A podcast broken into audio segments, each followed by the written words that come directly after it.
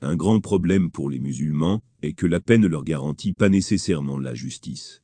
Cela a poussé les musulmans à devenir violents et à négliger les opportunités d'appel à l'islam.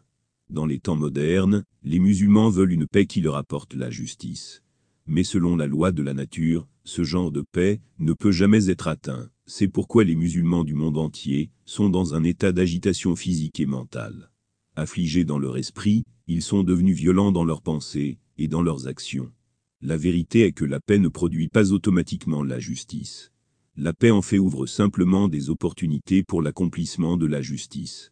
À l'époque de Hudébiya, le prophète Muhammad, que la paix et les bénédictions d'Allah soient sur lui, n'avait pas trouvé la justice.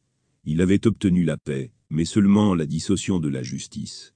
Le prophète avait fait cette paix non pour obtenir justice, mais pour créer des opportunités d'avancement. Et, avec l'établissement de la paix, de grandes opportunités d'action d'appel à l'islam se sont ouvertes que le prophète a exploité dans toute sa mesure. Par conséquent, en quelques années seulement, le prophète a non seulement assuré la justice, mais a également établi l'islam sur une base beaucoup plus solide. Les musulmans d'aujourd'hui doivent comprendre ce secret de la nature. Ce n'est qu'alors qu'il leur sera possible de trouver d'abord la paix, puis finalement leur objectif de justice souhaité. En octobre 1997, j'ai rencontré un Européen de 36 ans se nommant Léon Zipoey, né dans la ville de Christchurch en Nouvelle-Zélande. Après avoir étudié l'islam, il s'est converti à cette religion.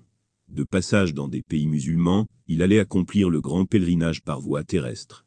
Au cours de la conversation, il a déclaré qu'à l'époque moderne, les musulmans sont engagés dans une guerre sanglante en de nombreux endroits, à certains endroits avec des non-musulmans, et à d'autres endroits entre musulmans. Cela l'avait conduit, comme beaucoup d'autres, à conclure que l'islam était peut-être une religion de violence. Plus tard, il étudia le Coran à l'aide de traductions, et lorsqu'il atteignit ce verset du Coran. Quiconque tue un être humain doit être considéré comme s'il avait tué toute l'humanité. 5. 32. Il était si ému, qu'il ne pouvait pas croire que c'était là dans le Coran. Cet incident est largement révélateur de la pensée des non-musulmans sur l'islam. En voyant les actions des musulmans, les gens ont aujourd'hui du mal à croire que l'islam puisse être une religion de paix.